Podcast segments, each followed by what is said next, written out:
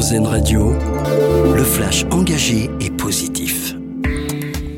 Les prix de l'électricité ne vont pas bouger d'ici la fin de l'année. C'est ce qu'a assuré ce matin Agnès Pannier-Runacher, la ministre de la Transition énergétique.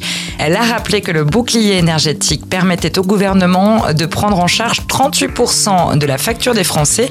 Un bouclier qui, pour la suite, permettra de bloquer l'augmentation à 10% maximum, même si les prix du marché international augmentent au-delà.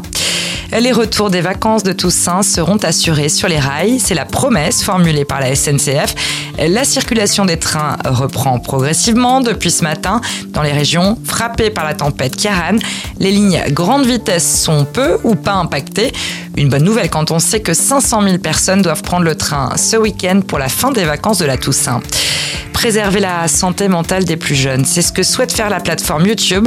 Elle va limiter certains contenus recommandés, ceux qui sont relatifs à l'apparence physique et destinés aux adolescents.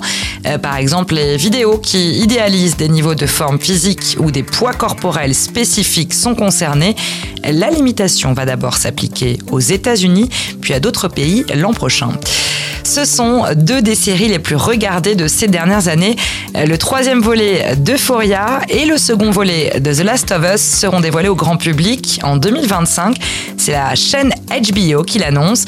Deux séries qui avaient été retardées puis mis en pause en raison de la grève à Hollywood.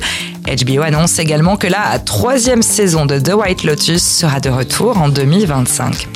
Et notre dossier solution pour terminer. Trouver un travail qui a du sens, ça n'est pas toujours facile, mais c'est possible. Le 12 octobre dernier avait lieu la quatrième édition de l'Impact Job Fair à Paris, un job dating géant organisé par Change Now et qui a réuni recruteurs et candidats autour de 600 offres d'emploi à impact, un secteur où les femmes seraient majoritaires. Retour sur cette journée sur notre site rzn.fr d'écouter le flash engagé et positif d'Airzen Radio. Une autre façon de voir la vie.